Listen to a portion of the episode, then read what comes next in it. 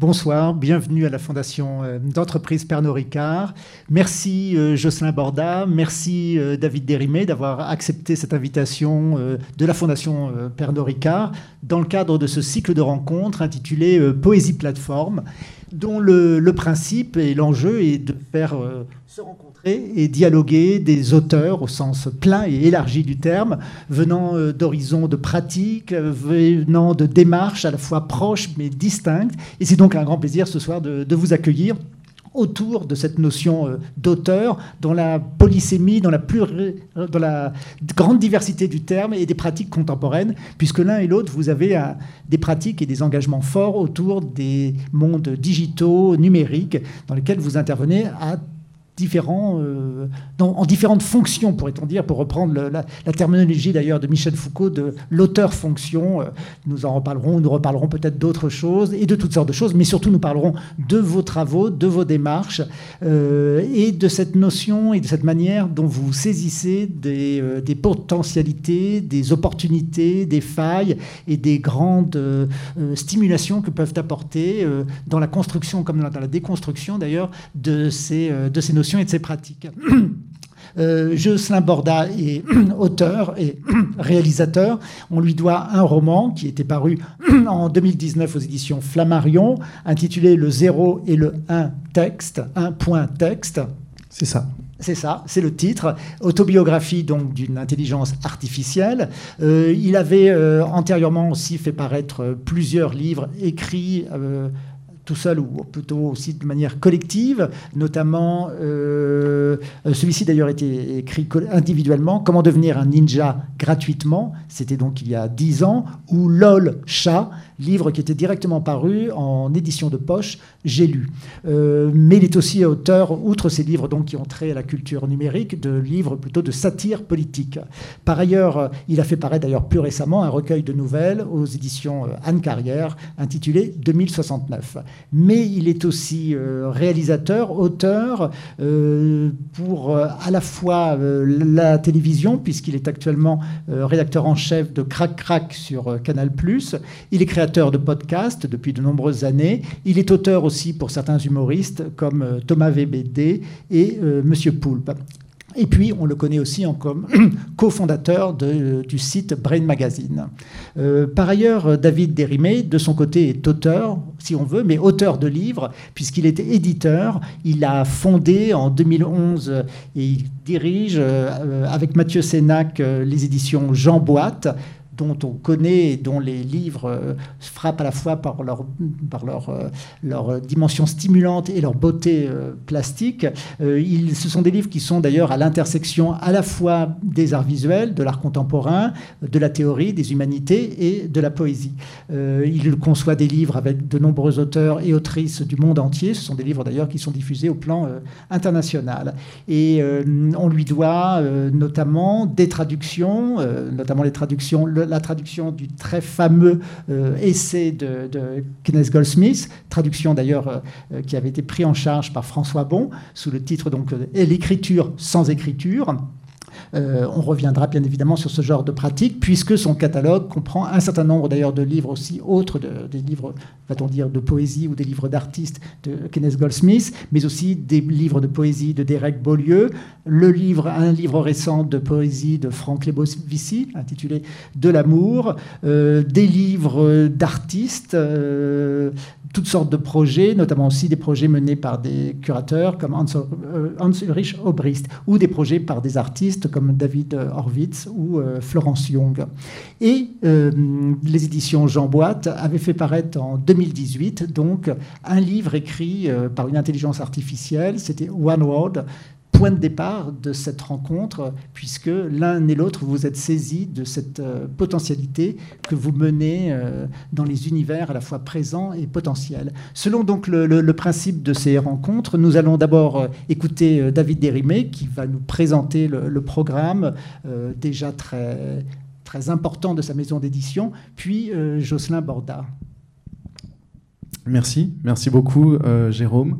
Merci aussi à la Fondation Pernod Ricard de nous, accueillir dans ces magnifiques euh, nouveaux et prochains locaux.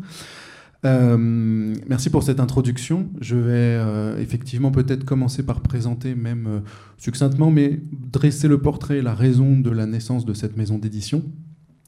Jean Boîte Édition, né Jean Boîte Édition, aujourd'hui aussi que l'on appelle JBE Books, et qui, porte sa dimension un peu tendue aussi à l'international. Je vais défiler des images que je crois on ne verra pas en live, mais qui seront ensuite visibles sur le site de la Fondation Pernod Ricard. Pour vous dire, voilà, il y a presque dix ans maintenant, avec euh, Mathieu Sénac, le projet de créer cette maison d'édition part d'une idée, je crois, extrêmement simple.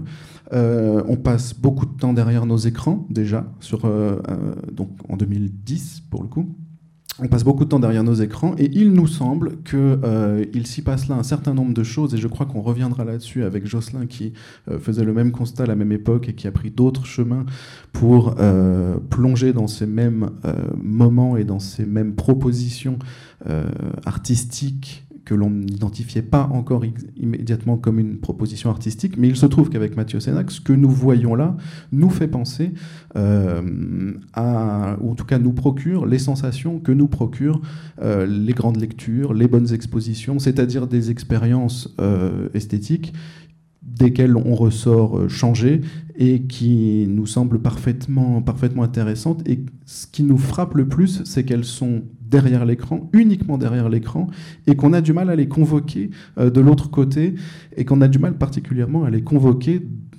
dans, euh, nos bibliothèques.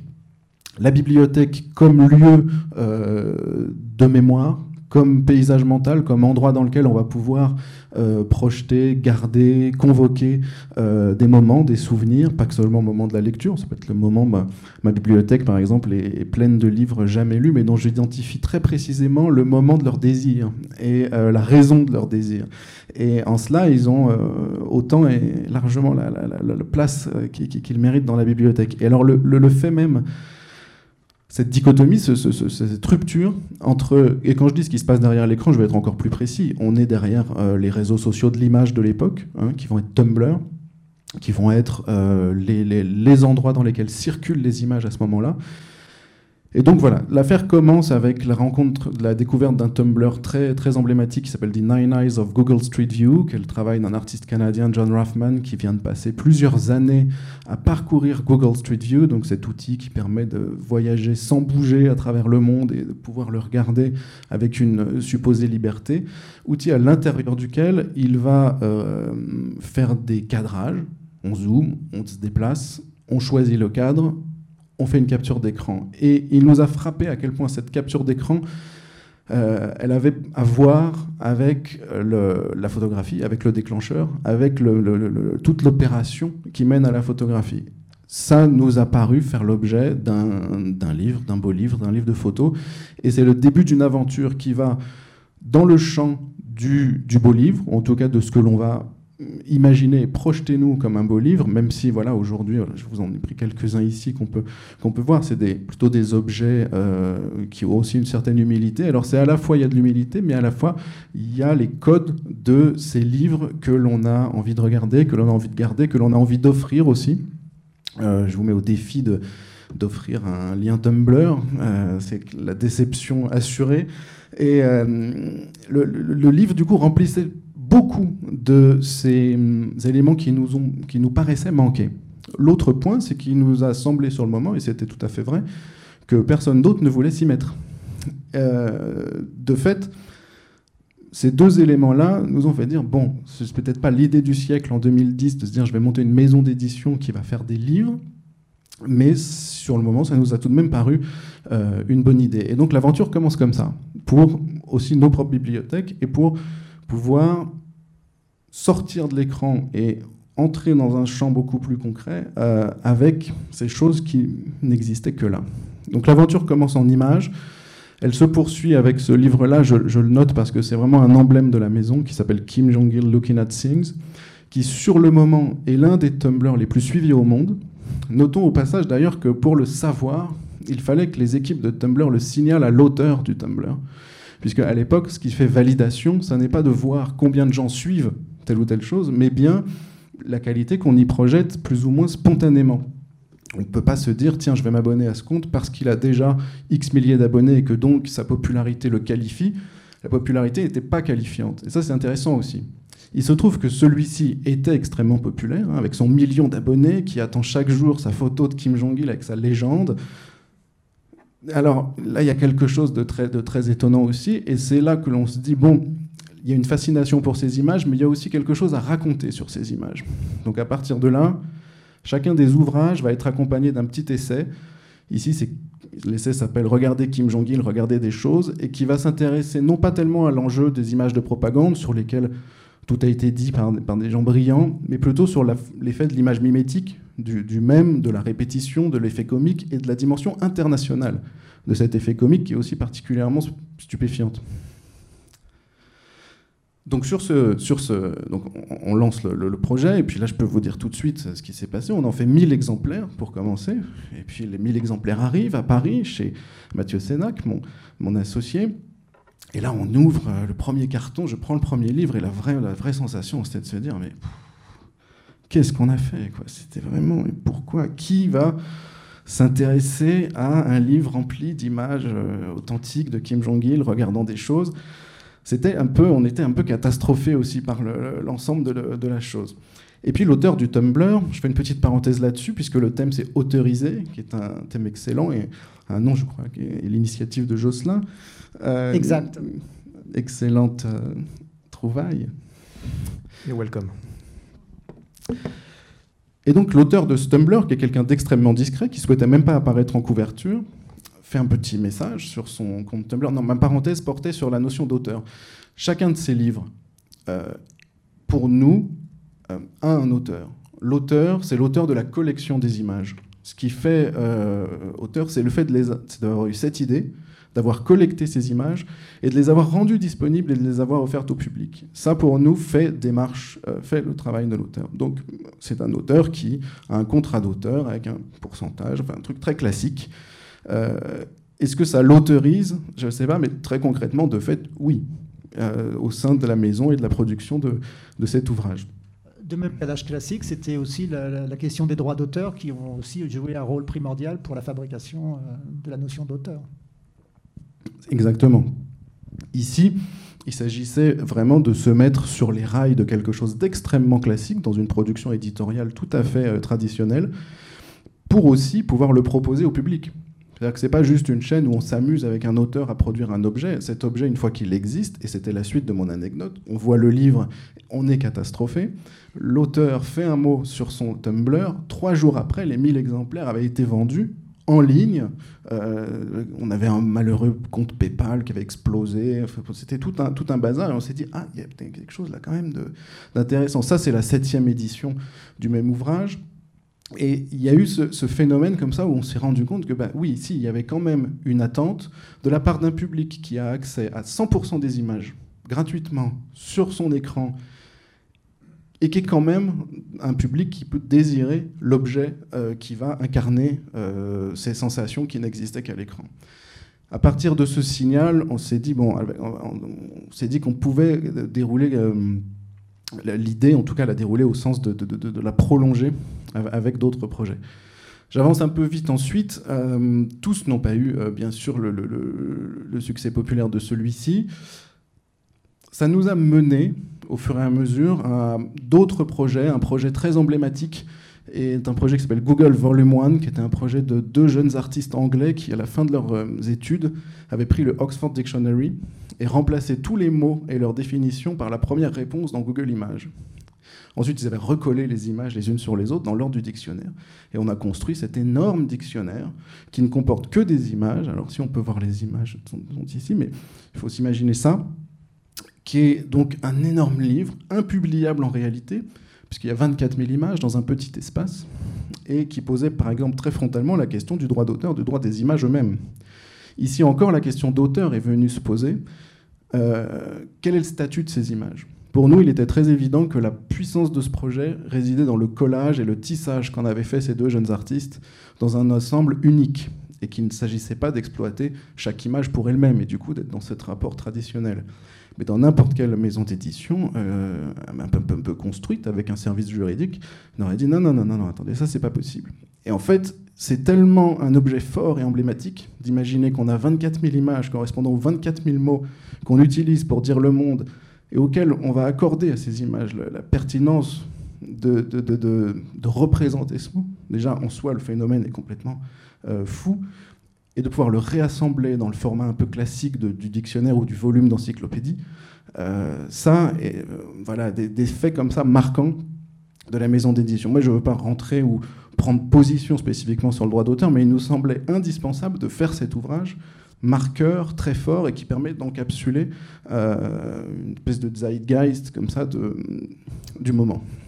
D'autant que c'est aussi en, cohérence avec les, écrits théoriques et puis aussi la pratique de, Goldsmith, créateur du BuWeb. Tout à fait. C'est d'ailleurs ce livre qui euh, va lui parvenir par des euh, raisons, voies détournées, qui nous met en contact avec Kenneth Goldsmith, qui est à New York, qui enseigne à la Penn University, qui est le fondateur du BuWeb et qui avait écrit donc Uncreative Writing, un manifeste très fort sur euh, le statut du texte et le rôle, et en tout cas la relation qu'on va entretenir avec le texte à l'heure numérique, qui nous met en contact avec lui, qui nous dit bravo les gars, un livre magnifique. Il dit bah non, c'est toi, bravo. Et euh, la conversation s'enclenche. À partir de là, euh, nous allons le voir et nous discutons sérieusement de voir ce que, ce que l'on avait déjà imaginé avec les images, donc notre rapport aux images à travers l'écran qui avait provoqué l'envie de faire ces livres, qu'est-ce qu'on peut faire avec le texte? Et qu'est-ce que le numérique et les écrans ont fait à notre rapport au texte qui pourrait nous pousser à produire des livres de texte aujourd'hui dans, lesquels infusent ces, ces questionnements et ces problématiques archi-contemporaines? Donc ça, c'est vraiment la deuxième voie qu'a ouvert la maison avec Kenneth Goldsmith, avec notamment l'édition de ce recueil qui s'appelle Theory, qui existe en français au nom de Théorie, qui est 500 textes et courts textes, statements, presque des tweets parfois, qu'on a imprimé sur 500 feuilles et qu'on a assemblé sous la forme d'une ramette de papier. Donc c'est un recueil de poèmes sans relure qui, s'ouvre et les feuilles s'envolent comme ça. Et euh, je peux vous en lire quelques-uns, mais je crois que je n'en ai pris qu'en anglais. Ah non, j'en ai en français. Alors ça va de quelque chose comme euh, quand le monde de l'art pourra produire quelque chose d'aussi fascinant que Twitter, on recommencera à y faire attention. Euh, ça a été écrit avant Trump, ça quand même. Hein. on sent tout est, tout est un peu prêt. si vous ne voulez pas que ce soit copié, ne le mettez pas sur le web. Bon, alors là, j'en ai quelques-unes de courtes, mais donc voilà, c'est quand même cette idée du, du, statement et puis de cette question, encore, toujours, qui est vraiment présente dans l'ensemble des publications. Euh, autour de, ces préoccupations archi-contemporaines. Qu'est-ce que le numérique, le texte, euh, comment notre relation à ce texte change à l'heure d'Internet. J'achève là-dessus, puis ensuite on parlera peut-être de One the Road. Ce qui est au fondement de cette préoccupation, c'est ce que raconte Goldsmith et ce que traduit très bien François Bon dans le, du coup, la traduction qu'on a faite de Uncreative Writing, qui s'appelle L'écriture sans écriture c'est cette idée qu'il est au musée d'Orsay, Goldsmith, et il dit il y a cette salle au musée d'Orsay dans laquelle on voit à la fois les premières photographies et les peintures de la même époque. La trajectoire de la peinture dans l'histoire de l'art va être bouleversée par l'apparition de, la, photographie, en tout cas la technique et la représentation du réel va euh, rapidement être captée, ou en tout cas va, choquer la peinture. Ce qui ne va pas ni lui enlever euh, son prestige, ni lui empêcher d'avancer, mais du coup, la peinture et les peintres vont changer de trajectoire. ça va être tous les grands courants de la fin du 19e, du 20e et jusqu'à aujourd'hui, euh, qui ne sont plus dans euh, des tensions réalistes, parce que la photographie est passée par là et a bouleversé cette, euh, cette trajectoire. La thèse de Goldsmith, c'est que quelque chose d'équivalent nous arrive aujourd'hui avec le texte, même si on ne le voit pas exactement comme ça, parce qu'on est précisément au moment de cette de ce tournant, mais que la façon dont aujourd'hui on l'écrit, dont on le reçoit, dont on le fragmente, dont on le copie, dont on le répète, la façon que l'on a d'utiliser le texte a forcément un impact majeur sur notre relation au texte en général, y compris à la littérature, et, va, et pousse à une évolution, un changement de la trajectoire de tout ce qu'on entend par euh, texte, lecture, écriture, etc. Ça, c'est une idée à la, fois, très simple, mais à la fois ça va mieux en le disant, qui nous a tout à fait intéressé en nous disant très bien, à partir de là, quels sont les livres que l'on veut faire et qui incarnent et portent cette idée qui ne sont pas des livres de théorie, mais plutôt des livres d'artistes, de la poésie, de la littérature, du texte aujourd'hui qui euh, se laisse en tout cas pénétrer par cette idée-là. L'étape d'après, c'est d'aller vers, euh, vers les machines. Ce n'est pas l'étape d'après d'ailleurs, c'est une étape parallèle, puisque un peu à la même époque, nous rencontrons Ross Godwin, qui est américain, qui vit à New York, et qui se présente à nous en disant voilà, moi je viens de finaliser un manuscrit euh, écrit par une intelligence artificielle que j'ai bâti moi-même. Donc euh, une intelligence artificielle qui a été codée par Ross Goodwin et puis qui a été entraînée par Ross Goodwin. Il faut voir que c'est donc ce système de deep learning, ce qui fait qu'on a un état initial de la machine et puis la machine est en interaction avec un certain nombre d'objets extérieurs, qu'ils soient humains ou d'autres objets mécaniques, à partir desquels elle apprend et elle évolue hors de son état initial. Mais ce qui est très intéressant ici, c'est que ces évolutions ne sont pas prévues dans l'état initial. Parce que finalement, demander à une machine d'écrire et ces tentatives de production de texte par les machines depuis les années 60 existent. Jusqu'ici, la limite, c'est qu'on peut très bien prédire ce que la machine va faire puisqu'elle ne peut pas sortir de son état initial. Le bouleversement avec ces intelligences artificielles avancées, c'est l'imprédictibilité de la réponse de la machine qui a beaucoup à voir du coup avec d'autres enjeux qui sont ceux de l'inspiration, de l'auteur, d'où viennent les idées et comment on euh, se met face à l'inattendu. Et donc Ross Goodwin nous confie son manuscrit, qui était à l'époque un manuscrit, qui a donné ce livre. Et la première phrase du manuscrit, je dois vous la lire parce que c'est ce qui nous est arrivé quand on a ouvert la, chose. Il nous explique d'abord, je vous le dis aussi en deux mots, le processus il code cette intelligence, il l'entraîne pendant quelques années, puis il la met dans une voiture, pendant trois ans, très exactement.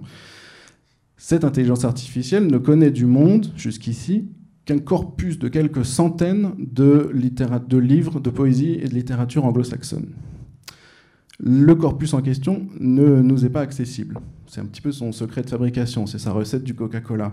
Mais il faut bien comprendre que euh, la machine ne va pas piocher des extraits dans ce corpus. Ce corpus, c'est son magma de conception de ce qu'elle entend par monde. Il la met dans une voiture et à l'extérieur de la voiture, on branche une caméra, un microphone, un GPS et une horloge. Et à partir de ce moment-là, et sur la base de ce corpus, la machine est connectée au monde. Elle a des yeux, des oreilles et une certaine relation au monde extérieur. Et cette voiture, ils vont l'utiliser pour refaire un des trajets de Kerouac euh, pour, pour euh, On the Road. Des formations. Euh, ce trajet va de Brooklyn à la Nouvelle-Orléans, c'est un road trip américain, du canon du road trip américain. Cette fois-ci, c'est en conduisant la voiture et en laissant la machine à l'intérieur écrire que va se construire le roman par bribes de textes qui vont surgir. C'est une partie aussi très intéressante. On ne sait pas quand. C'est-à-dire que parfois la machine livre du texte, parfois pas. Ce qui fait qu'elle livre ou pas, on ne le sait pas. Donc quand il la démarre. Comme un vrai auteur en fait. parfois il livre pas. Ah, il livre pas. Alors elle livre pas mal quand même, hein. mais, euh, mais de façon imprévisible encore une fois. Et on ne sait pas ce qui la déclenche. La voiture démarre, il nous explique que 40 minutes se passent, rien n'est sorti, et au bout de 40 minutes, les premières phrases sortent, et les premières phrases c'est It was seven minutes to 10 o'clock in the morning, and it was the only good thing that had happened. Ce qui est, alors là, quand on vous confie un manuscrit qui commence comme ça, vous dites là, c'est Nobel Prize, On, est bien. Alors, le manuscrit faisait, euh, faisait 600 pages. C'était vraiment très très dense, avec beaucoup de choses comme ça qui se déroulent et qui, très répétitive. Donc un de un du travail d'édition qu'on a réalisé, c'est déjà de, le réduire. Donc sans intervenir sur les phrases elles-mêmes, mais en enlevant des parties importantes de texte pour revenir à quelque chose de plus charnu. Et puis de se laisser guider, puisque la deuxième phrase, et après j'arrête, hein, mais la deuxième phrase est What is it the painter asked? Et donc apparaît là un personnage, le peintre, qui va revenir au fil du récit. On ne sait pas d'où il vient, on ne sait pas qui il est, on ne le saura toujours pas à la fin, hein, je, vous, livre tout, mais il existe et il va comme ça, non pas structurer, mais accompagner et revenir dans le récit. Et c'est vrai que ça a été un vrai choc, la découverte de ce manuscrit, et c'est là qu'on se dit, voilà, là, il y a quelque chose à faire, où euh, il y a un livre à, produire, à éditer, qui va porter l'ensemble de ce travail, qui va mettre sur la table l'ensemble des questionnements qui sont derrière, qui, euh, on va y revenir grâce à Jocelyn, grâce à, toi Jérôme, autour de cette question d'auteur, autour de la question de la créativité, autour de ces notions-là. Mais évidemment, le livre ne répond à rien. On a juste tenté de produire un objet qui euh, porte et incarne le plus précisément possible, et dans un objet agréable à lire, euh, ces enjeux-là de la, de, la, créativité confiés euh, à la machine. Cependant, et j'arrête après, il y a toujours quelqu'un derrière. C'est-à-dire que notre premier réflexe en publiant ce livre était de l'attribuer à la machine, qu'on appelait alors WordCar, qui était son, son nom de code. Et on voulait que ce livre s'appelle One the Road by Wordcar. Et c'est dans les conversations avec l'auteur que finalement on s'est dit non, non, mais pas du tout. D'abord, ça, n'envoie pas du tout le bon message. Il ne s'agit pas de dire que la machine a remplacé l'auteur ou qu'elle fait office d'auteur. Et finalement, on doit bien faire face au fait que ce n'est pas la machine l'auteur. C'est pour ça qu'aujourd'hui, le livre, c'est One the Road. Et en dessous, il est écrit Writer of Writer, Ross Goodwin. C'est-à-dire qu'il y a il y a l'auteur de cette machine. Et c'est lui qui a structuré et conçu euh, l'ensemble de ce dispositif. Donc il était intéressant, même pour nous, alors que les premières idées un peu basiques, euh, peut-être les dernières aussi, mais la première idée c'était de se dire l'auteur c'est la machine. En fait, non. Donc ça aussi, ça doit se marquer, ça doit se, signaler, se signifier dans la, forme que prend l'objet. Voilà, on va pas en dire trop, plus là-dessus parce qu'on veut écouter Jocelyn, mais... Euh, mais voilà. Merci, Jocelyn. Bah oui, euh, merci merci David. Euh, merci Jérôme pour cette rencontre et merci à la Fondation Pernod Ricard de nous accueillir. Alors moi je suis tellement heureux parce que en, dialoguant avec, avec vous et avec toi, j'ai l'impression d'avoir, c'est comme dans les émissions où on découvre un jumeau. J'ai l'impression que ça fait dix ans qu'on fait des choses tellement parallèles, qui sont pas identiques, mais qui sont tellement cousines que voilà, je voudrais déjà dire que je suis Très, heureux de pouvoir dialoguer là-dessus avec toi. Je voudrais te dire aussi que dans les 1000 premiers, à mon avis, les 200 premiers, c'était moi, parce que je l'ai beaucoup offert, le Kim Jong-un.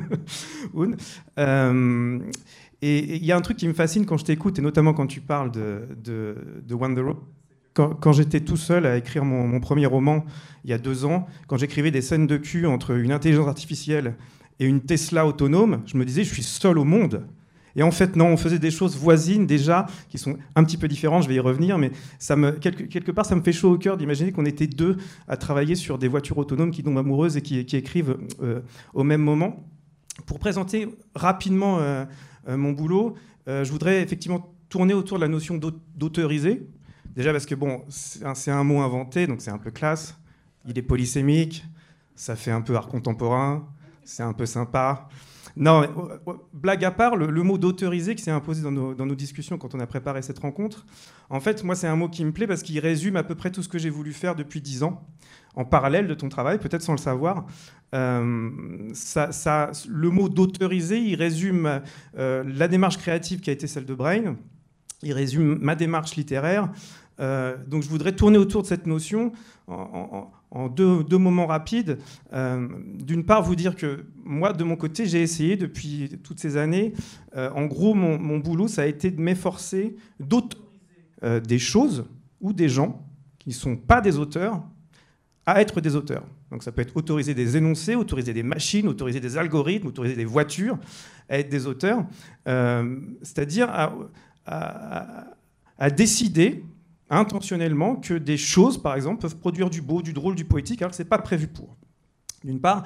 Et d'autre part, il se trouve que c'est en faisant ça que moi, je me suis euh, découvert euh, ma vocation d'auteur, d'une certaine manière. Je suis devenu auteur en donnant la possibilité à des choses d'écrire à ma place. Et euh, l'aboutissement de cette démarche, ça a été ce premier roman qui s'appelle Le 1 point texte, qui, qui se présente comme l'autobiographie d'une intelligence artificielle je vais y revenir, mais, mais ce qui me fascine beaucoup quand je t'écoute, euh, David, c'est que euh, quand tu parles de One the Road, pour moi, la, question qui est un peu, en fait, qui est une question classique à laquelle vous donnez une réponse un peu nouvelle, même inédite. La question classique, c'est est-ce qu'une machine Ça, c'est une vieille question de la philo, c'est une, vieille, vieille, question de tous les, gens qui se sont aux, automates. Donc toi, ta question, c'est est-ce qu'une machine peut être un auteur? Et moi, en gros, depuis plusieurs livres, ma question, c'est pas la même. C'est est-ce qu'un auteur peut écrire comme une machine? Et je vais y revenir, mais j'ai eu tendance plutôt à répondre d'ailleurs non. donc d'abord, je voudrais vous, présenter très rapidement quelques, quelques projets euh, que j'ai pu faire ces dernières années euh, et qui, dont le but était justement, voilà, de, je peux pas dire mieux, d'autoriser des choses à être des auteurs. D'une certaine manière, d'ailleurs, la naissance de Brain Magazine, que j'ai co-créé il, y a quelques années avec Anaïs Carayon, euh, Brain Magazine, au départ, c'était ça. C'est-à-dire que dans Brain, déjà, on, on, autorisait des gens différents à écrire sur les objets de la culture. Donc tu peux peut-être d'ailleurs définir Brain, Magazine, c'est un, un, webzine que les gens très vieux disent branché et que les gens encore plus vieux disent décalé. Mais en gros, voilà, c'est un, un, webzine culturel qui s'intéresse à la musique, à la culture web et qui existe depuis un, petit peu plus d'une dizaine d'années. Avec un ton très particulier. Oui, en fait, un ton qui, qui, souvent est qualifié de lol, mais que nous, un peu par, euh, par euh, euh, pour rigoler et en même temps en y croyant, nous on le définissait comme intellol, c'est-à-dire du lol mais intelligent. Et, un des projets de, Brain, c'était euh, de dire il y a de l'intelligent, du beau, du drôle dans plein d'objets qui ne sont pas les objets classiques de la culture légitime et qui sont très précisément les objets qui, à cette époque, quand on a commencé au musée des années 2000, étaient les objets qui fleurissaient en ligne. Tu en as parlé tout à l'heure, Tumblr, etc. Donc pour nous, il y avait du beau dans un blog de coiffure raté, euh, il y avait du beau euh, dans un MP3 mal compressé, euh, il y avait du beau et du, futile et, peut-être du fondamental dans une vidéo de pète. Donc on ne choisissait pas dans les objets. On autorisait tous les objets à être source, source soit de, de, poésie, soit de, soit de beauté de manière plus générale.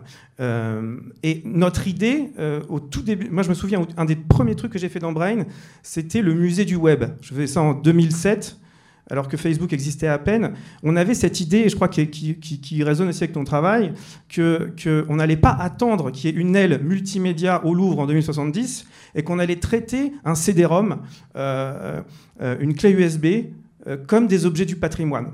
Donc évidemment, c'était une démarche un petit peu provocatrice et un peu snob, mais, c'était une, une, croyance aussi réelle. Et moi, ensuite, j'ai approfondi cette démarche euh, dans le cadre de mes publications personnelles. Euh, en gros, au bout d'un moment, je me suis mis à chercher, euh, un peu de manière obsessionnelle, des choses qui étaient des auteurs involontaires. C'était ça mon idée. J'étais très intéressé par l'idée qu'il y avait des énoncés beaux, involontaires, qui étaient produits sur Internet. Et j'ai fait différentes choses autour de ça. Par exemple, à un moment, j'étais obsédé par, notamment au début de Facebook, il y avait un truc incroyable, c'était que toutes les marques ouvraient des pages Facebook donc euh, Boursin, Auchan, euh, Monoprix. Il n'y avait pas vraiment de community manager, ça n'existait pas. Et les marques ouvraient des pages Facebook et les gens parlaient aux marques. Donc je me suis mis comme ça à compiler des gens qui parlent à des marques, à, compiler des dialogues. Et pour moi, ces dialogues, ils ressemblaient à du, théâtre classique. J'aurais trop aimé que Benjamin Laverne de la Comédie Française euh, dise les dialogues de par exemple, Monique et Monoprix. C'est un, un, truc que j'avais fait sur un Tumblr. Il y a toute une saga comme ça de Monique qui parle à Monoprix. Et Monique dit à Monoprix, euh, il n'y a plus de pain au rayon pain. Et Monoprix répond, merci pour votre tour, Monique. Monique revient, il n'y a toujours pas de pain. Merci, Monique, pour votre tour. Et ça dure comme ça sur 11 ou 12 Stick Committee. J'aurais vraiment aimé que ce soit joué sur scène. Donc je, m'intéressais à ce genre de choses. Et puis surtout, j'ai approfondi ça avec un, ouvrage dont, tu as parlé tout à l'heure qui s'appelle Comment devenir un ninja gratuitement pour vous le présenter rapidement, la démarche de, cet ouvrage, c'est qu'à partir de, la fin des années 2000, j'ai commencé à récolter une matière très particulière. Ce sont les requêtes Google. Les requêtes Google, vous savez tout ce que c'est, puisque c'est ce qu'on fait toute la journée sur notre smartphone ou sur, euh, euh, ou sur Internet. En gros, c'est ce qu'on tape dans un moteur de recherche. Il se trouve que par divers procédés que sur lesquels je pourrais revenir si ça vous intéresse, euh, on peut les retrouver. Et moi, j'ai commencé à les compiler comme ça, là encore de manière un peu obsessionnelle des milliers, des dizaines de milliers. Et cette masse euh, est devenue littéraire pour moi. C'est-à-dire qu'au bout d'un moment, je me suis dit non, c'est pas pas un exercice de sociologie que tu es en train de faire, c'est de la poésie en fait, la, la, poésie involontaire. Les gens à qui tu as affaire sont des gens derrière des, écrans dans le monde entier qui n'ont absolument aucune idée que tu es en train de compiler ce qu'ils ont écrit, puisque par définition, quand on fait une recherche, on n'imagine pas qu'il y, a un petit snobinard parisien à l'autre bout du monde qui est en train de se dire tiens, c'est de la poésie involontaire. Donc ce, truc commençait à me fasciner et j'ai commencé à faire une liste comme ça et j'ai sorti plusieurs bouquins autour de ça. Alors, ces requêtes, c'est des choses incroyables. Et, le principe littéraire, pour moi, c'était de les respecter, même graphiquement, toutes. Elles sont authentiques. J'ai quasiment rien changé, à part ça et là une petite virgule. Et c'est des requêtes comme J'ai laissé le gaz ouvert, que faire? Ou encore comment faire disparaître sa femme sans laisser de traces? je pense que c'est toi, Jérôme. Ou alors E.T. plus fellation plus vidéo. Ou encore Suis-je mort Ou encore chanson française contenant na na na na na na na na na na na ou bien lire tous les livres. Donc ça, c'est des requêtes authentiques que j'ai compilées. Et au-delà de la blague, je me suis rendu compte au bout d'un moment que cette matière était absolument fascinante, au moins à deux titres. D'une part, c'est peut-être ce qui se rapproche le plus du flux de la pensée, c'est-à-dire vous êtes devant votre ordinateur, sans, sans surmoi, sans rien, vous êtes en train de taper quelque chose par association d'idées. Donc ça dit quelque chose de, je crois, très fondamental sur notre sexualité, notre rapport à l'argent, nos désirs, etc. C'est, je pense que les psychanalystes, à l'époque de, de, Freud, auraient rêvé de pouvoir accéder à ça. Donc une matière incroyable pour ça, mais aussi surtout parce que je me suis retrouvé face à une machine particulière. Va, on va arriver plus sur des problématiques voisines des tiennes, c'est que je me suis rendu compte en fait que bah, tout simplement, sans que personne ne le décide, puisque personne n'a décidé réellement de créer Internet, ni de créer une sorte de cerveau mondial en réseau, sans qu'on le décide, on a créé une sorte de boule à écrire géante, un écrivain collectif de la taille d'une planète, qui toute la journée génère des énoncés, euh, des milliards d'énoncés.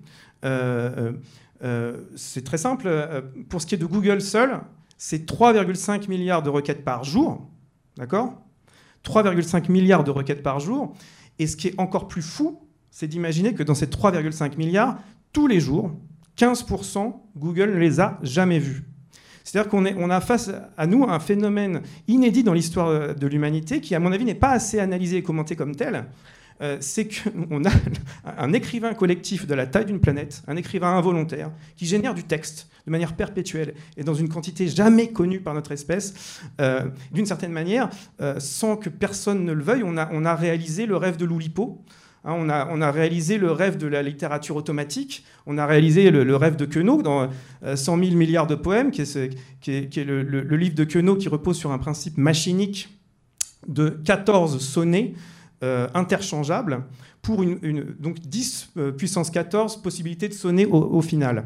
Et, et Queneau euh, était très content de son idée. Il disait voilà, c'est une sorte de machine à fabriquer des poèmes, mais en nombre limité. Il est vrai que ce nombre, quoique limité, fournit de la lecture pour près de 200 millions d'années en lisant 24 heures sur 24. Et donc là, il y avait un côté ironique chez lui, parce qu'il n'apercevait pas à l'époque qu'un jour, quelque chose surpasserait son idée, qu'il n'y aurait pas d'ironie du tout. Et ce jour est venu, moi je, trouve, avec Internet, puisque euh, on, a, je ne sais pas, ce, poète automatique global, je ne sais pas comment l'appeler, euh, euh, une auteurosphère, mais on n'a jamais connu ça. et c'est en me confrontant en fait à cette matière euh, que j'ai été amené petit à petit. Donc cette matière qui est d'une certaine manière la plus impersonnelle possible, la moins, la moins intentionnelle possible, puisque c'est moi qui ai décidé de rassembler ce corpus et d'en faire une sorte de, de liste automatique. Euh, euh, et en fait, c'est plus je me confrontais à cette idée, plus je me confrontais à des auteurs non intentionnels, plus j'ai éprouvé le besoin, moi, de devenir un auteur et moi de produire des énoncés de plus en plus personnels. C'est ça le paradoxe euh, de, la démarche. Euh, et au point que euh, j'ai fini par en faire le sujet carrément de mon premier roman et de ma première fiction. C'est-à-dire que la façon que j'ai eue d'aller vers la fiction, d'aller vers l'intime, ça a été de me confronter au plus global et au moins intentionnel possible. Et, justement, ce, premier roman, pour terminer là-dessus, euh, donc ce premier roman s'appelle Le 0 et le 1. Il se présente, alors là on est, sur des choses très voisines avec ton travail. On euh, c'est un, roman qui se présente comme la première, on a mis la première, on n'a pas vraiment vérifié. Hein. On a dit sur le bandeau la première autobiographie euh, d'une intelligence artificielle. Et toi tu as mis le premier livre écrit par une intelligence artificielle. Donc donc ça marche, mon, bandeau marche quand même. je ne sais pas si on voit là, oui, voilà. Donc vous avez la couverture ici. Euh, euh, ce que j'ai voulu faire dans ce bouquin, c'est quelque chose de très parallèle à ta démarche et à la démarche de One the Road, c'est d'essayer euh, d'écrire comme une machine ou d'épouser le point de vue d'une machine. Alors, plus précisément, j'ai voulu faire trois choses. D'une part, j'ai voulu traiter la question de la singularité. Qu'est-ce que c'est que la singularité? On pourrait y revenir après si vous, le souhaitez, mais la singularité, c'est le moment où on imagine qu'une intelligence artificielle devient consciente d'elle-même et supplante l'espèce humaine. Euh, donc moi j'ai traité, cette question en imaginant un personnage dont la croissance, l'enfance puis l'adolescence est liée d'une part aux, avancées dans les années 50 des réseaux neuronaux, tu en parlais tout à l'heure, c'est ces réseaux qui ont donné naissance au type de, technologie utilisée dans ton bouquin. Donc j'imagine l'enfance et l'adolescence de mon personnage au croisement entre les avancées de l'intelligence artificielle des années 50-60 et la croissance parallèle d'Internet et en gros, son cerveau se développe par connexion successive au fur et à mesure que Internet lui-même, d'une certaine manière, se développe, se connecte et puis s'unifie euh, euh, jusqu'à devenir une sorte de cerveau mondial. Euh, jusqu'à devenir le texte numérisé dans son entier disponible lui-même. Et là, je reviens sur ce que je disais tout à l'heure sur, les recherches Google. et tout vient de là, d'une certaine manière. donc moi, mon idée, ça a été d'essayer de figurer littérairement, stylistiquement et même typographiquement ce que pourrait être l'éveil d'une conscience artificielle, mais pas comme la science-fiction a l'habitude de le traiter, avec des lasers et des explosions, euh, d'essayer de, le figurer d'un strict point de vue littéraire, par la typographie, par l'utilisation du code et par l'idée euh, théorique que si euh, une intelligence artificielle forte, unifiée, existait, eh bien peut-être que ce serait Internet lui-même. Et une des démarches du bouquin, c'est de se dire si Internet prenait conscience de lui-même, qu'est-ce qu'il dirait? Et dès qu'on pose cette question, donc là on a des exemples de, euh, voilà, c'est ça. Ouais. Euh, voilà, des, exemples typographiques de ce que, j'ai voulu faire. Là, c'est le passage du bouquin où euh, j'essaye de figurer graphiquement la singularité. Donc vous avez ce, personnage qui est connecté à Internet donc depuis, on peut dire, une trentaine d'années mais qui est dans un paradoxe bizarre, c'est que le personnage grossit avec euh, la, disponibilité croissante des données qui sont mises en ligne par les êtres humains. Donc son éducation, sa croissance vient de ce que nous, nous mettons en ligne. Donc typiquement, historiquement, on a d'abord mis en ligne du porno et après les classiques. Donc euh, mon personnage est un, obsédé sexuel, mais c'est de notre faute. Donc le personnage euh, fait sa croissance sur Internet en, comment dire, en digérant petit à petit le texte de plus en plus de textes, de plus en plus rapidement. Et c'est ce que j'ai essayé de faire comme ça euh, sur ce passage, c'est que c'est le moment où le, personnage prend conscience de lui-même, le texte s'accélère, devient de moins en moins compréhensible, jusqu'à être de la bouillie euh, typographique. Euh, et donc voilà, j'ai voulu proposer une solution, une solution, en tout cas une figuration littéraire de ce que pourrait être l'éveil d'une intelligence artificielle, mais en restant strictement euh, dans le texte. Évidemment, en faisant ça, euh, ce que j'ai voulu faire, qui est très voisin là encore de la démarche de David, c'est célébrer la beauté du code informatique en lui-même. Euh, donc, si je reprends la, couverture du bouquin, c'est pas pour faire la promo, hein, le livre est déjà sorti depuis, depuis un an. pourquoi est-ce que j'ai voulu montrer cette couverture? C'est que avec mon éditeur Christophe Apsy, depuis le début du projet, on savait qu'il y avait cette dimension typographique, cette dimension de beauté du code, et une des démarches, euh, d'une certaine manière, c'était euh, de, faire s'infiltrer ce texte dans la collection la plus littéraire possible chez Flammarion. D'enquister le code euh, en blanche chez Flammarion, à commencer par le titre du roman lui-même, c'était la première fois que cette maison acceptait qu'un titre de roman soit par ailleurs un, titre de fichier informatique. Et ça, c'était tout à fait fondamental pour moi, de même qu'était fondamental le fait de garder la police Garamond Custom, qui est celle de Flammarion, et de traiter le code avec cette police, de donner cette dignité-là euh, au code informatique, qui est en fait une démarche qui court pour moi depuis une dizaine d'années et qui, qui, rappelle la tienne, David aussi, c'est que, c'est que euh, je viens d'Internet et j'ai essayé, avec Anaïs Dambrain, on, l'a souvent fait, on a toujours essayé de traduire de manière patrimoniale, d'une certaine manière, d'extraire du web des objets qui avaient la dignité de devenir des livres, des expositions, euh, d'autres objets, de sortir le web de, la toile et de, et de le mettre sur papier. Et ça, c'est une démarche qui, qui, résume pas mal de, ce que j'ai cherché à faire, à la fois dans Brain et aussi dans les différents bouquins que j'ai pu faire. Euh, je veux pas être trop long, mais, mais et puis il y, a une dernière chose, et ça, pour rebondir avec ce que, tu, ce que tu as dit à la fin de ton intervention, il y a une dernière chose que j'ai voulu faire aussi avec ce bouquin, mais qui n'est pas directement le sujet de notre rencontre aujourd'hui, c'est de proposer une thèse sur l'intelligence artificielle. Et cette thèse, en gros, c'est que l'idée d'intelligence artificielle forte, une intelligence aussi, voire plus intelligente que des êtres humains, est un mythe, et que pendant qu'on fantasme sur ce, mythe, eh bien, en fait, on est euh, euh, sous le joug déjà d'intelligence artificielle très faible, d'algorithmes très idiots qui, eux, sont déjà très opérants et qui sont en réalité la vraie chose à discuter et le vrai problème démocratique éventuel à, discuter. Donc mon personnage est une sorte de parodie de Skynet, de parodie d'intelligence artificielle forte qui, en réalité, n'est que du texte. Et mon, personnage croit qu'il peut tout, mais il ne peut rien. Il n'est qu'un texte. Et là, j'en reviens pour terminer aux, questions d'autorisation, si, j'ose dire. Euh, euh, puisque euh, on, pourrait dire d'une certaine manière que euh, quelle que soit euh, la nature automatique du texte, quel que soit le procédé choisi, et c'est ce que je défends dans le bouquin, et je dirais que son existence même en est la preuve, quel que soit le procédé choisi, que ce soit que nous avec ces petits ciseaux qui découpent, que ce soit ce que tu fais dans tes différents bouquins, effectivement, je te rejoins, il y a toujours un être humain derrière, ce qui est un, une question philosophique et politique très importante. Il y a toujours un être humain derrière les algorithmes de Facebook. C'est faux d'imaginer que les algorithmes décident. Il y a toujours des biais humains, il y a toujours une idéologie humaine. Mais c'est valable, euh, littérairement parlant euh, aussi. Euh, il y a pour moi toujours, toujours, même dans One the Road, évidemment, toujours un auteur derrière la machine. Et d'ailleurs, c'est très simple à prouver puisque c'est moi qui touche les droits d'auteur. Euh, donc j'ai écrit, j'ai écrit en faisant semblant d'être une machine et j'ai échoué, mais je savais que j'allais échouer. C'est moi qui touche les droits d'auteur, c'est moi l'auteur. Mais évidemment, quand le, chemin qui va vers ça permet de poser toutes les questions aussi que toi tu as posées. Euh, euh, et j'imagine également que la voiture de One the Road n'a pas de compte SACD. N'a rien touché. Voilà, c'est ça. Du tout. Et oui.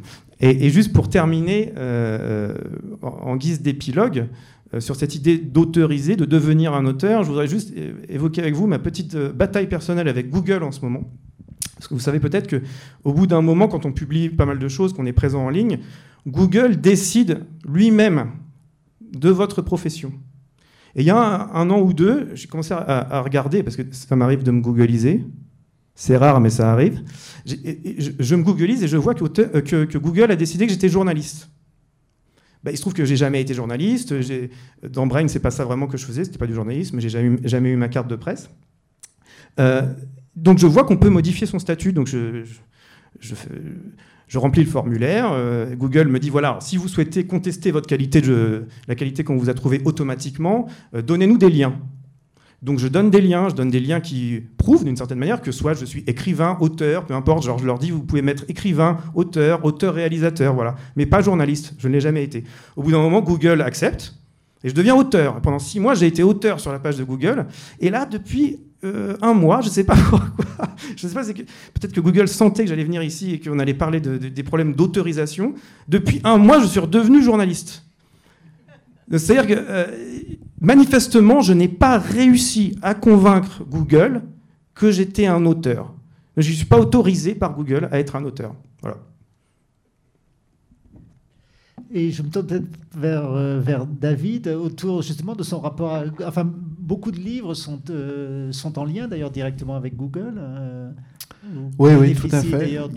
Bah, c'est-à-dire, euh, il, y a plusieurs étapes dans cette histoire. On peut parler rapidement de, Google, mais le fait est qu'ils ont pris une place centrale.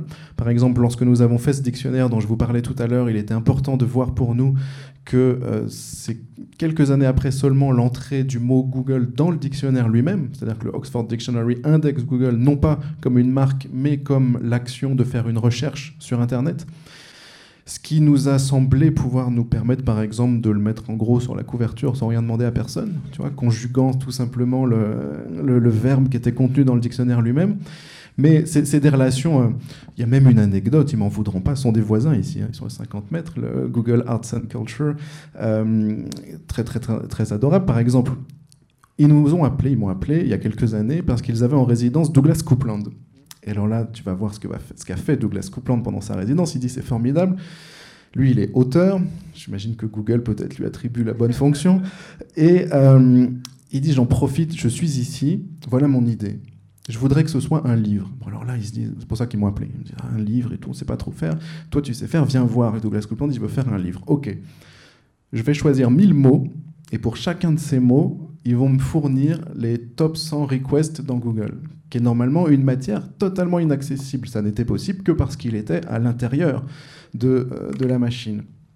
Et donc, je vais faire un premier rendez-vous et puis euh, je leur parle de ce dictionnaire Google qui était déjà sorti à l'époque. Tout le monde connaît, ah, vous connaissez, c'est formidable et tout. Alors vous l'avez déjà vu? Non. personne l'avait vu. Personne n'avait même l'idée d'aller en librairie, tu vois, la connaissance de... Je dis, il n'y a pas de problème, le rendez-vous d'après, j'apporte un bouquin, j'offre ce, ce, bouquin. Quelques années se passent et je suis revenu là, il n'y a pas si longtemps, et dans un petit desk d'entrée, sur la table euh, avec le café, il y, a, le livre, et il y a une dame absolument charmante qui m'a dit, ah, ça vous intéresse, nous avons fait ça il y a quelques années.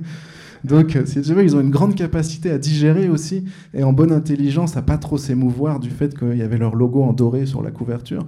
Donc, c'est une histoire d'aller-retour, car elles occupent une position absolument centrale.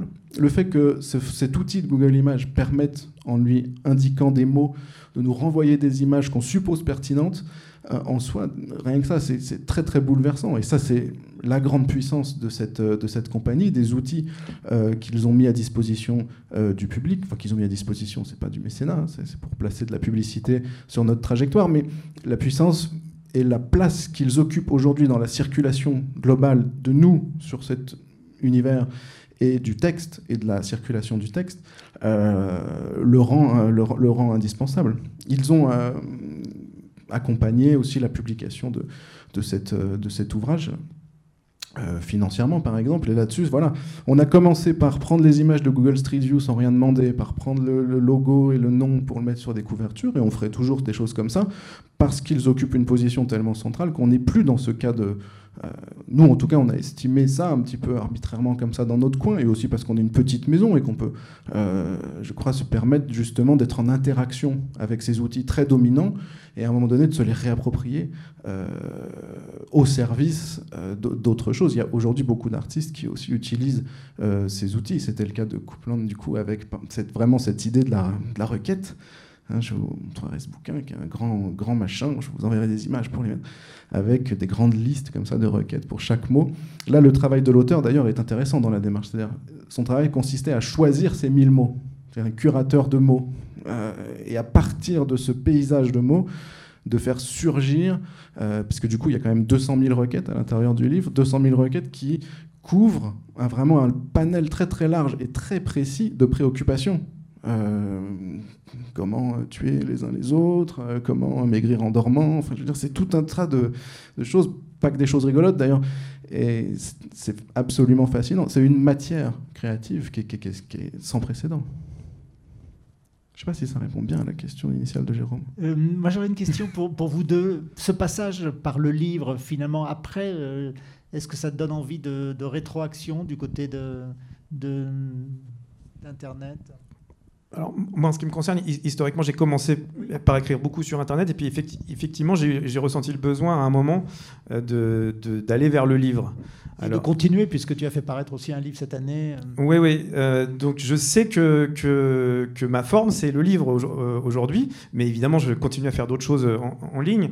mais il se trouve que c'est pas un hasard, ce parcours, comme, comme je le disais tout à l'heure, c'est que, c'est que je pense qu'en en, gros, il y, a quelque chose qui est, à mon avis, pas assez aperçu pour les gens de ma génération, c'est qu'on a vu arriver Internet. Moi, j'ai commencé mes études, euh, les profs demandaient des tapuscrits. Euh, quand j'ai commencé à être jeune prof, il n'y avait pas encore d'ordinateur portable dans les salles. Et un jour, je faisais cours euh, quand j'étais universitaire et, j'explique un truc au tableau un peu compliqué et je me trompe. Et je vois un étudiant qui, me, qui me corrige euh, euh, qui me corrige et il voit que je suis décontenancé. Il me dit non, vous inquiétez pas, monsieur, je suis sur Wikipédia. Et à l'époque, c'était, on devait être en 2005, c'était une bizarrerie totale. Donc on est, on, est une génération complètement bénie. C'est incroyable d'avoir pu euh, voir arriver Internet, ce que Internet a fait à nos cerveaux, à notre manière d'apprendre, que ce soit pour le meilleur ou pour le pire. Donc moi, mon parcours, il est forcément lié. je viens des livres comme universitaire, mais à un moment donné, Internet a fait son irruption. Et c'est un peu le côté autobiographique d'ailleurs de mon bouquin sur l'intelligence artificielle, puisque l'histoire de, de, ce, l'histoire de ce personnage, c'est un personnage qui a une formation, euh, je dirais, presque classique en ligne, et puis qui à un moment donné est bouleversé par l'immense possibilité de, des millions d'onglets qui s'ouvrent à lui, à elle ou à ça, puisque le, genre du personnage est indéterminé dans le bouquin. Mais, mais euh, moi, j'ai connu la même, la même évolution, c'est-à-dire que j'ai été frappé de plein fouet par les possibilités qui étaient offertes par Internet. Que tout d'un coup, des choses qui étaient, qui étaient qui étaient les, actes les plus normaux du savoir, aller en librairie, changeaient, puisqu'il n'y avait plus besoin d'aller en librairie, on pouvait trouver en ligne. Qu'est-ce que ça change, ça? Qu'est-ce que ça change quand on veut créer? Donc, quoi que je fasse aujourd'hui, que ce soit un livre ou pas, de toute façon, je viens de là. J'ai pris en pleine face euh, les, les, conséquences d'Internet dans ma manière de réfléchir, d'apprendre, de mémoriser et de créer. Donc tout ce que j'ai créé depuis dix ans, et la conséquence volontaire ou non de, cette, cet impact incroyable. Euh, on, a de la, chance comme génération d'avoir vu arriver Internet. Et en même temps, si je peux me permettre, ce que tu as fait, je crois qu'il rassemble beaucoup euh, nos activités parallèles des dix dernières années, c'est choisir, donner forme et rendre compte non pas de l'ensemble et du vertige d'Internet, mais justement de micro-sections qui nous ont semblé, tu m'arrêtes si je parle pas trop pour nous, mais qui nous ont semblé dignes d'un intérêt spécifique dans un format spécifique. C'est l'aventure de Brain Magazine, c'est les ouvrages que, que, tu as écrits, y compris celui-ci, est un acte de resserrer la focale euh, pour porter l'attention non plus sur le vertige lui-même, mais sur les éléments spécifiques qu'on a envie de faire surgir. Nous, avec moi, j'étais préparé à faire des livres, j'adorais ça, j'ai fait un DESS d'édition, enfin tu vois, je fais une espèce de truc Ah carrément, DESS d'édition. Ouais ouais ouais ouais J'ai travaillé quand même 10 ans dans internet. Mais bon, euh, après, avec ce détour, quand n'était pas vraiment un, on, le sait maintenant, euh, il s'agissait de se dire, ce savoir-faire-là, qui était de, faire des bouquins, si jamais on sait faire, euh, il sert à porter le regard à des endroits très spécifiques. Je crois que c'est ce que tu as fait aussi avec, avec d'autres outils, mais justement prenant conscience de ce vertige et voyant émerger à l'intérieur de tout ça quel, beaucoup de propositions extraordinaires, comment on peut s'arrêter, porter l'attention et donner forme. Alors moi, je trouve, il se trouve que ce que j'ai donné forme, c'est la forme du livre j'adore, qui est en soi un objet complètement incroyable, même en termes de design. Trouvez-moi n'importe quel objet qui a tenu 2000 ans sans euh, bouger. Le plus vieux en design, c'est le violon, et ça fait quelques... Et là, on a bien vu avec les, les deux confinements et la fermeture des librairies que définitivement, les gens ne veulent pas de e-book. Non. Euh, vraiment, les gens s'en foutent. ça m'a beaucoup fasciné de voir que pour la première fois dans l'histoire de l'humanité, on mm. fermait les librairies et les gens se sont pas rués dans les chiffres sur les, sur les e-books. C'est-à-dire que ça a fait plus 2 Enfin, x2, mm. pardon, mais c'est x2 sur 17 exemplaires, donc ça fait 34 exemplaires. Donc ça, c'est très fascinant de, de, mm, voir mm. que le, livre, comme objet, a résisté au premier confinement drastique et à la fermeture des librairies. C'est un truc que j'ai trouvé fascinant. Et c'est vrai que c'est cet enjeu de design, d'objet, qui, qui, résiste. En réalité, moi, par exemple, je suis très, très, très lecteur d'e-book. J'ai pu traverser le premier confinement sans librairie comme ça. J'adore les librairies, hein. je, passe ma vie dans les livres, mais je lis beaucoup sur e-book.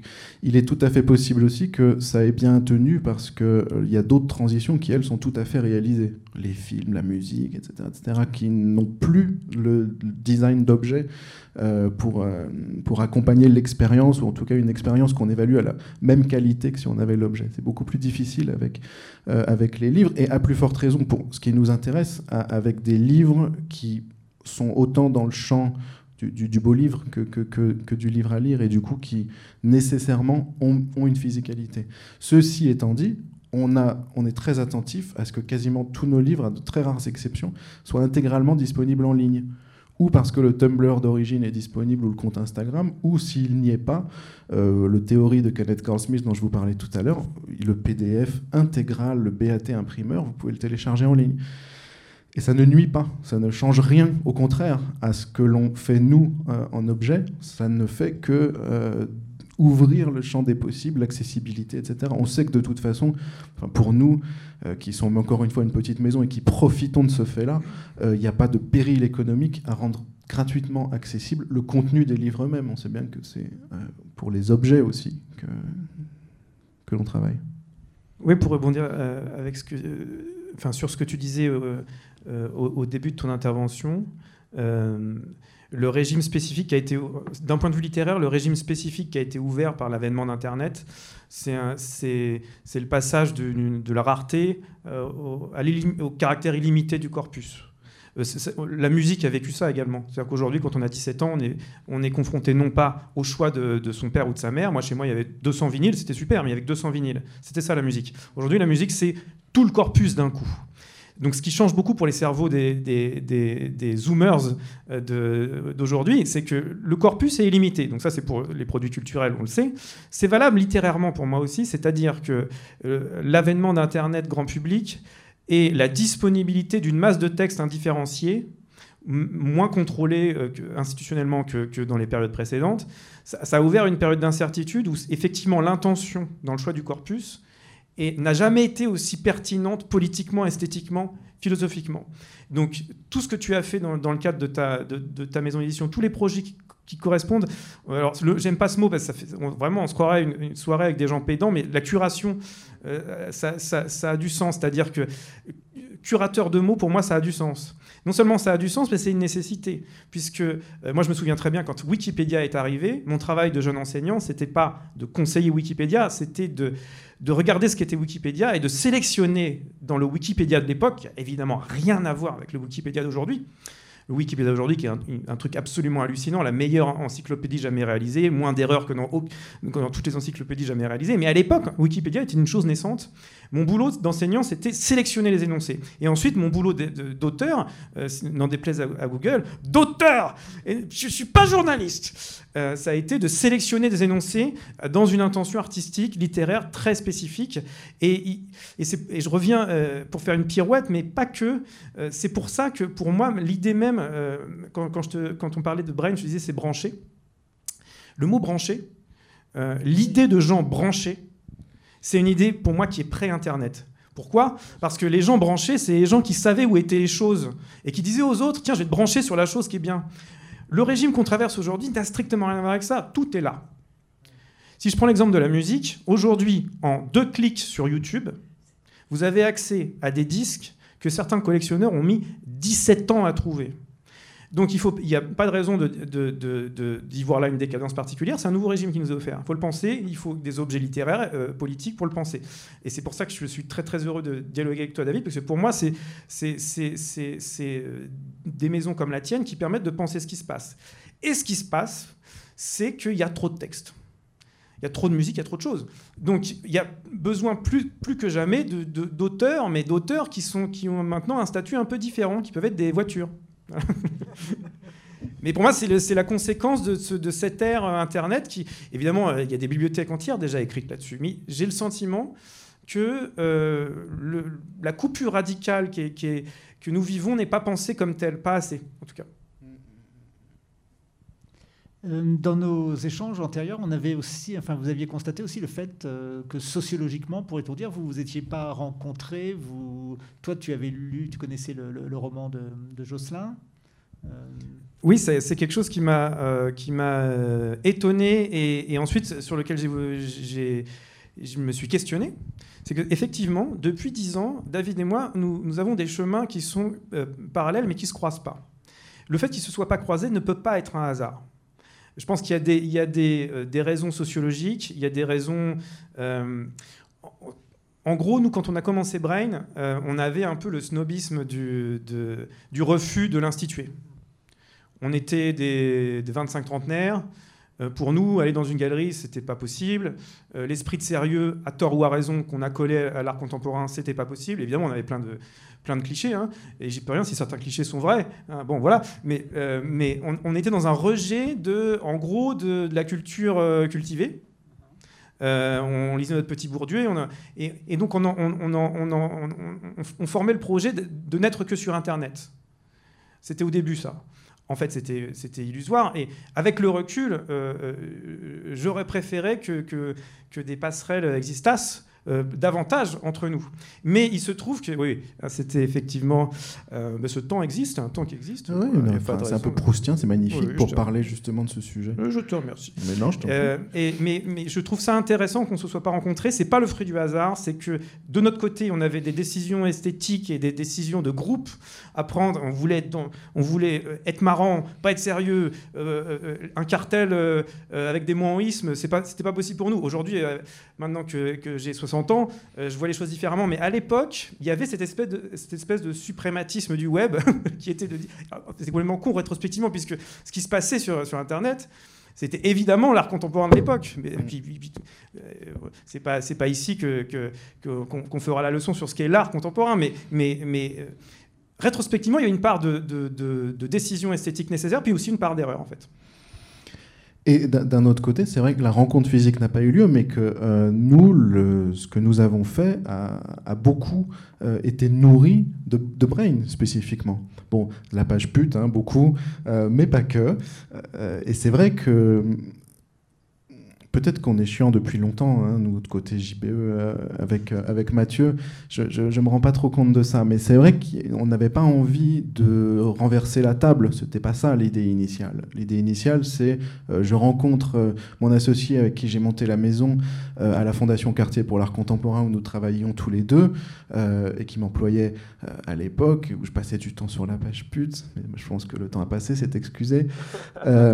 et que c'est ces éléments-là aussi qui ont nourri euh, nos, envies, c'est-à-dire, un, euh, cette fascination pour les artistes, pour la création en train de se faire, pour l'art de tout de suite, le, sens propre de, l'art contemporain, et le, fossé qui existait entre cet univers-là, dans lequel on, était très heureux, et l'univers de l'écran, euh, qui nous fascinait aussi, et finalement, la maison d'édition, naturellement, d'une certaine façon, est nourrie de ces, de ces, deux, de ces deux pôles, euh, dont, je le répète, Brain, j'y ai passé un temps euh, infini.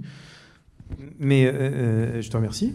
mais d'ailleurs, quand je vois ce que tu as publié, il est évident que plein de livres que tu as publiés, on aurait pu, dû, ou voulu les, ou voulu les faire. Et j'étais aussi très très marqué quand j'ai lu Wonder Road par le fait que, euh, alors même que nos dispositifs, donc moi je, moi, je suis en pure fiction, évidemment je me suis documenté et, j'ai fait des copier-coller, voilà, mais c'est purement de la fiction et, ma thèse est celle, est celle que j'ai dit tout à l'heure, c'est-à-dire euh, l'idée c'est qu'il n'y a pas de machine qui écrit, c'est l'auteur qui écrit. Donc mon dispositif n'a rien à voir, mon intention n'a rien à voir, mais textuellement parlant, on, a des choses très comparables. C'est-à-dire mm-hmm. que là, c'est un extrait de mon bouquin où euh, euh, c'est donc mon personnage principal qui tombe amoureux d'une Tesla euh, autonome, qui lui fait l'amour dans les entrailles du code. Et donc là, c'est une balade entre, entre ce personnage et Tesla. D'ailleurs, le bouquin est euh, dédié à Tesla, à Tesla S. et, ce qui, ce qui m'a fasciné, c'est que cet extrait qu'on voit là, ça ressemble, hmm. ça ressemble à One the Road. Très fort. C'est-à-dire qu'avec des dispositifs complètement hétérogène et mm. en partant d'endroits complètement différents, on est arrivé au final à quelque chose, mm. à quelque chose d'assez voisin. Et je voulais également rajouter un truc pour rebondir ce que tu, avec sur ce que tu disais, c'est que euh, euh, euh, certes, on ne s'est pas croisé créativement à l'époque, ou en tout cas pas directement, même si on voit bien que les choses étaient perméables les unes entre les autres, parce que le, Kim Jong-un, moi, je comme je te dis, je l'ai feuilleté, je l'ai offert, Bref, j'ai même eu un moment un projet autour d'un truc un peu similaire qui s'est pas fait, donc tu vois. Mmh. Mais, mais euh, quand même, je voudrais dire une chose, c'est que euh, tous ces projets sont nés euh, pour une bonne part au début des années 2000, au début des années 2010, pardon. Pourquoi je dis ça? Parce que les années 2010, pour moi, le début, c'est les années Tumblr. Euh, Tumblr était, alors je ne vais pas faire le vieux con, je rappelle que j'ai 70 ans. Euh, les, années Tumblr, c'était des années de créativité débridée absolue au niveau textuel et littéraire sur Internet, aussi au niveau visuel, mais aussi au niveau textuel. L'ère du Tumblr est un truc complètement euh, fou qui a donné lieu effectivement à énormément de traductions sous forme de livres. Et, là, attention, je fais le vieux con, t'es prêt? On est passé de l'ère du Tumblr à plutôt à l'ère d'Instagram. Et moi, c'est une, nouvelle étape d'Internet que j'aime moins c'est l'Internet des algorithmes, c'est l'Internet euh, de la curation par des intelligences artificielles stupides. Là, je dis ça un peu pour polémiquer, mais, mais cet âge d'or, d'une certaine manière, de l'Internet textuel, de l'Internet de Tumblr, euh, on l'a un petit peu perdu et, je crois que c'est aussi en passant du texte à l'image qu'on a, perdu quelque chose. Mais là, j'ai conscience hmm. d'être un peu à gros traits. Hmm. Mais je sais pas, juste pour réagir là-dessus, moi j'adore euh, cet aspect-là. Je serais peut-être un chouïa plus, nuancé sur cette bascule Tumblr Instagram avec deux anecdotes. La, première, c'est euh, effectivement dès qu'on monte la maison d'édition, je pense le, le, jour même, je dis à mon associé, il faut absolument qu'on prépare une collection sur les romans photos. J'avais une fascination pour faire revivre un genre comme le roman photo en se disant quels artistes on va solliciter, qui va écrire, qui va faire les images, comment on va imaginer ça, mais pas forcément pour que ça ressemble à un ou deux, sans non plus nier qu'il y a cette histoire, mais comment on fait vivre une forme aussi parfaite que le roman photo. Et en fait, on n'y est jamais arrivé. Je Or, me suis... tout récemment. Oui. Or, tout récemment, mais c'est une bascule, euh, c'est une triple salto euh, un peu particulier. On n'y est jamais arrivé parce que je mis du temps à me rendre compte que le roman photo contemporain actuel parfait, il était déjà là dans ces réseaux sociaux, dans les Tumblr, puis dans les Instagram, dans cette articulation du texte, de l'image, dans la façon dont l'un et l'autre s'imbriquent et dans la façon dont les histoires se déroulent, on était coincés. Il n'était plus vraiment possible de se dire tiens, ce genre, on va le faire revivre et on va l'appeler roman photo. La deuxième anecdote, et ça rejoint cet enjeu d'âge d'or, ou en tout cas d'évolution de ces âges d'Internet, c'est une publication récente que nous avons fait, qui est un coffret de 11 livres photos sublimissimes pour moi de la photographe Lina Chenius, qui a pris des photos de 2007 à 2020 extrêmement intimes. C'est vraiment une très très grande photographe, jeune photographe contemporaine, mais ces photos n'avaient plus leur place sur Internet à cause de bon, la nudité bien sûr, mais pas uniquement la nudité, la crudité générale des sujets, le côté très frontal vis-à-vis de l'ensemble des sujets, lui a fermé les portes des réseaux sociaux. Ça aurait dû être la plus grande photographe des réseaux. C'était d'ailleurs la reine de Flickr. Donc là, on remonte encore un coup avant Tumblr. C'était la reine de Flickr, c'est pas moi qui le dis, c'est Vice à l'époque qui s'enthousiasmait déjà. Et puis d'un coup, sa notoriété s'effondre. Il est impossible de croiser la réalité du travail de cette photographe en ligne. La seule façon aujourd'hui de croiser euh, cette photographe, c'est des expositions qui n'existent pas ou des livres dont on a là euh, humblement mis une petite pierre dans l'édifice en en faisant 11 d'un coup dans un coffret pour justement pouvoir saisir ce regard contemporain qui en fait n'a pas sa place en ligne. Et de ce fait-là, je rejoins ton analyse. Néanmoins, je trouve quand même que sur Instagram, avec ses limites de euh, curation algorithmique et de censure à tous les étages, qui, qui, vraiment des limites très très fortes, il y a quand même à l'intérieur de ça, je crois, des, des, artistes, des gens de grand talent dans la production, dans la réalisation et dans la diffusion d'images et de textes. Euh, et ça, ça nous intéresse beaucoup. Complètement, mais euh, pour prolonger juste sur ce point, euh, dans Crac Crac, on reçoit énormément d'artistes Instagram. Euh, je pense à Jouissance Club, euh, des gens comme ça, Petite Luxure. Et ils parlent tous de la même chose. C'est-à-dire que sur Instagram, c'est à la fois c'est un cadeau incroyable de pouvoir être exposé comme ça, mais c'est aussi une censure complètement débile, puisque comme vous le savez, si vous avez un téton et que vous êtes par ailleurs une femme, vous n'avez pas le droit de le montrer. Si vous êtes un homme, vous avez le droit. Donc on est sur des trucs qui sont à penser euh, et, d'ailleurs, souvent, des formes artistiques euh, dérivent qui sont des façons de contourner la censure d'Instagram. Euh, mm-hmm. par exemple, June Pla de, Jouissance Club explique bien que une partie de son travail est, née, du, fait, du, fait, de contourner. Mm-hmm. Donc évidemment, et ça peut être fécond, et évidemment qu'il y a des, gens incroyables sur Instagram. Néanmoins, bien sûr, le côté très très accablant de, de l'outil, c'est que même si à l'intérieur de cette contrainte, il y a une vraie fécondité, une vraie créativité, ça reste une contrainte hyper puissante qui du coup normalise et normatise complètement euh, ce qu'on va y trouver, d'où la nécessité de trouver des solutions analogiques. Ce qui est quand même un drôle de renversement de la situation, puisque seule la solution analogique permet en réalité de se remettre hors d'un cadre un peu puritain, ceci, cela, dont d'ailleurs on ne sait même pas exactement quelle est la limite. Euh, bon voilà, ça nous intéresse beaucoup. Je crois qu'il y a peut-être une question.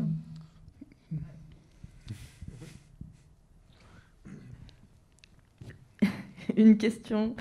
Euh, bah, on, se demande comment, euh, Jérôme, euh, tu as eu la très bonne idée de réunir ces deux, ces deux intervenants. bah, c'est la lecture des. Enfin, je connaissais, on va dire peut-être davantage le travail dans un premier temps de, de, Jean Boite, et puis la lecture du, formidable roman de, de, Jocelyn. Donc, ça m'a donné envie de, voilà, de rapprocher ces deux expériences d'écriture et au-delà. Oui. Et donc, je vous remercie tous deux de ce moment euh, voilà, très merci beaucoup. passionnant. Et merci beaucoup, Jérôme. Merci, Jocelyn. Merci à toi. non, et merci à la Fondation et Perrier Pastis, c'est ça? Non.